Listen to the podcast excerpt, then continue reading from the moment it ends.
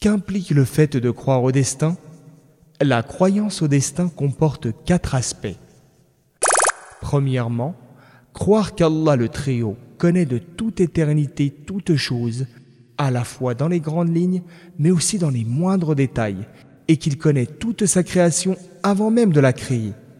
C'est aussi croire qu'il sait quelle sera leur part en matière de subsistance et de richesse, quel sera leur délai de vie, quelles paroles ils diront, quels actes ils accompliront, quels seront les moments où ils seront immobiles? Et quels autres où ils seront en mouvement, quelles choses ils tiendront secrètes? Et quelles autres ils divulgueront? Et lequel d'entre eux ira au paradis? Et lequel en enfer? Allah qu'il soit exalté a dit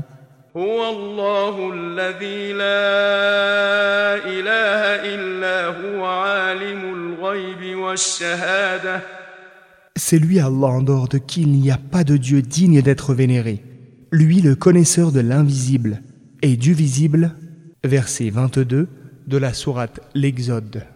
Croire qu'Allah a consigné par écrit sa préscience dans la table gardée.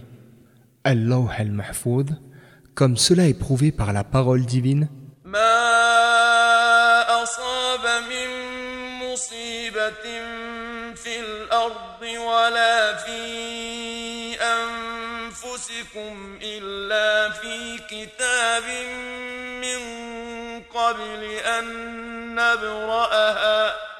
Aucun malheur ne se produit sur terre ou en vous-même qui n'ait été consigné en un écrit avant même que nous le créions. Verset 22 de la sourate Le Fer. Cela est aussi prouvé par la parole du prophète, paix et salut d'Allah sur lui. Allah a inscrit les destins des créatures 50 000 ans avant qu'il ne crée les cieux et la terre. Hadith rapporté par Muslim.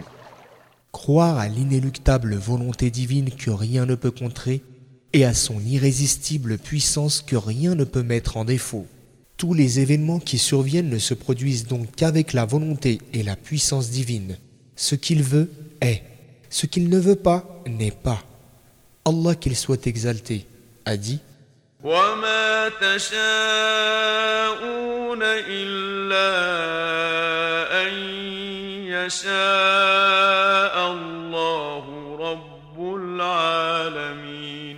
Vous ne voudrez que si Allah veut verset 29 de la sourate L'obscurcissement.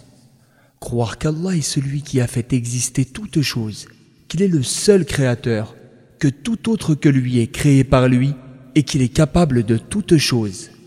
Allah qu'il soit exalté a dit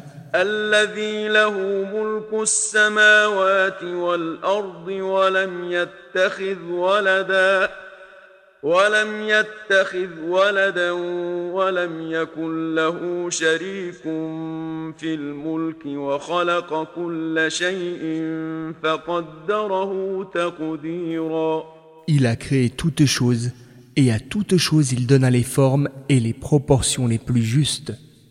Deuxième verset de la sourate Le discernement.